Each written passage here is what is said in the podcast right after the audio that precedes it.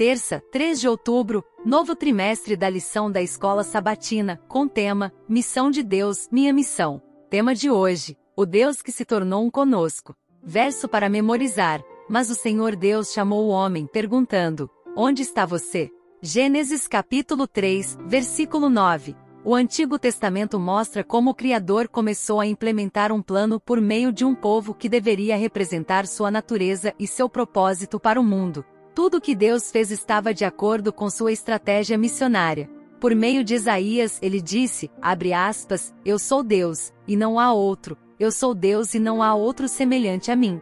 Desde o princípio anuncio o que há de acontecer. Eu digo, o meu conselho permanecerá em pé, e farei toda a minha vontade. Fecha aspas, Isaías capítulo 46, versículos 9 e 10. Contudo, no Novo Testamento, o desejo de Deus de estar com a humanidade assume uma nova dimensão. Aquilo que foi apenas uma promessa no Éden Gênesis capítulo 3, versículo 15, tornou-se realidade por meio da encarnação de Cristo. Ouça Mateus capítulo 1, versículos 18 ao 23. Ora, o nascimento de Jesus Cristo foi assim, estando Maria, sua mãe, desposada com José, antes de se ajuntarem, achou-se ter concebido do Espírito Santo. Então, José, seu marido, como era justo e a não queria infamar, intentou deixá-la secretamente, e, projetando ele isso, eis que, em sonho, lhe apareceu um anjo do Senhor, dizendo: José, filho de Davi, não temas receber a Maria, tua mulher,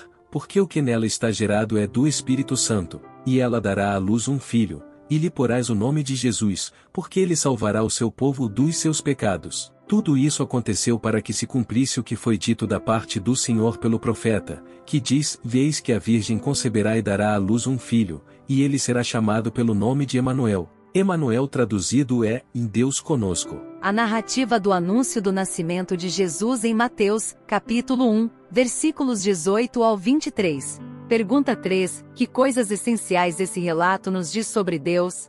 Deus conosco. Emanuel. Deus tinha habitado entre o seu povo no santuário e habitou com eles na pessoa física de Jesus de Nazaré. Com o nascimento de Jesus, Deus mostrou de modo concreto seu desejo contínuo de estar conosco em natureza e missão. O Filho de Deus era plenamente humano e totalmente divino. Ele afirmou: Eu sou o caminho, a verdade e a vida. Ninguém vem ao Pai senão por mim. João capítulo 14, versículo 6. Ouça João capítulo 1, versículos 14 ao 18. E o Verbo se fez carne e habitou entre nós, e vimos a sua glória, como a glória do unigênito do Pai, cheio de graça e de verdade. João testificou dele e clamou, dizendo: Veste era aquele de quem eu dizia: O que vem depois de mim é antes de mim, porque foi primeiro do que eu. E todos nós recebemos também da sua plenitude, com graça sobre graça porque a lei foi dada por Moisés, a graça e a verdade vieram por Jesus Cristo. Deus nunca foi visto por alguém. O Filho unigênito, que está no seio do Pai, este o fez conhecer. Pergunta 4. O que podemos aprender sobre a missão de Deus para conosco com a encarnação de Cristo? Deus avançou com sua missão e, por meio de Cristo, esteve presente em carne entre seus filhos.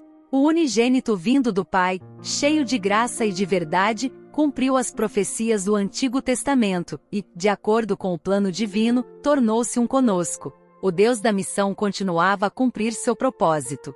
Reflita: o amor de Deus por nós é tão grande que ele veio a nós em nossa própria humanidade. Como devemos reagir a esse amor, especialmente em se tratando de missão para com os outros? O próximo tema da lição será o Deus que continua a estar conosco. Reserve um tempinho e ouça. Deus te abençoe. Até lá!